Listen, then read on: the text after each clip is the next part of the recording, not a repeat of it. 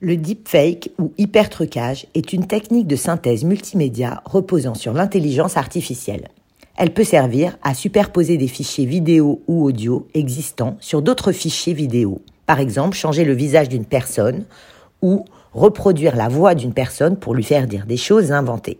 Cette technique peut être utilisée pour créer des infox et des canulars malveillants. Et le phénomène se répand comme une traînée de poudre sur les réseaux. Changer un visage ou faire prononcer un faux discours par quelqu'un est désormais à la portée de tous. D'abord cantonnés au cinéma, ces deepfakes quasi indétectables s'invitent en politique. Un vrai danger pour la démocratie. Le terme deepfake est un mot formé à partir de deep learning, apprentissage profond, et de fake, faux contrefait. On peut en trouver sur des sites comme YouTube ou Vimeo, et leurs conséquences sont parfois terribles. Ainsi, au début de l'année 2020, un deepfake vocal a permis de dérober 35 millions de dollars aux Émirats arabes unis. C'est un directeur de banque qui a été victime de cette énorme escroquerie.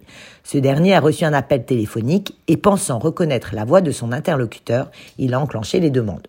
Au bout du fil, une intelligence artificielle utilisant la technique de synthèse de clonage vocal pour se faire passer pour un directeur d'entreprise.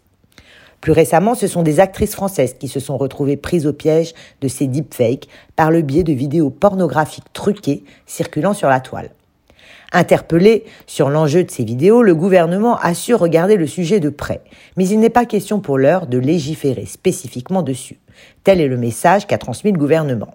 Le secrétariat d'État au numérique explique dans sa réponse publiée au journal officiel le 15 octobre dernier que le droit français est déjà équipé avec la loi relative à la lutte contre la manipulation de l'information en vigueur depuis le 22 décembre 2018. Ce texte, observe-t-il, s'applique dans l'ensemble de ses dispositions à la lutte contre toutes les fausses informations, y compris celles se fondant sur des hypertrucages. En effet, les deepfakes sont l'une des facettes des fausses informations. Or, considère le gouvernement, le texte fournit déjà des premières armes pour lutter contre ce phénomène. Elles sont essentiellement au nombre de trois. La création d'un référé spécifique pour faire stopper en urgence la diffusion de fausses informations en période électorale, une plus grande transparence des sites en période électorale pour connaître l'origine des messages et des pouvoirs de régulation accrus pour le Conseil de surveillance audiovisuelle. Plus récemment, le gouvernement fait observer que la lutte contre les deepfakes ne passe pas que par la législation.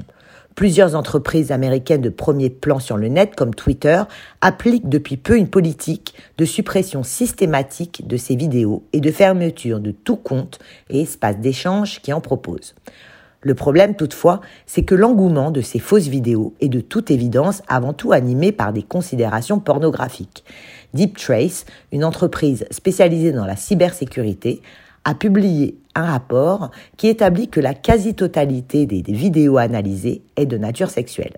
Or, les outils législatifs prévus par la loi contre la manipulation de l'information ne semblent pas être en mesure de traiter ces cas, puisqu'il ne s'agit pas à proprement de fausses nouvelles, mais plutôt de comportements pouvant se rapprocher de délits comme le harcèlement et le chantage, qui sont déjà tous sanctionnés par la loi. Affaire à suivre donc.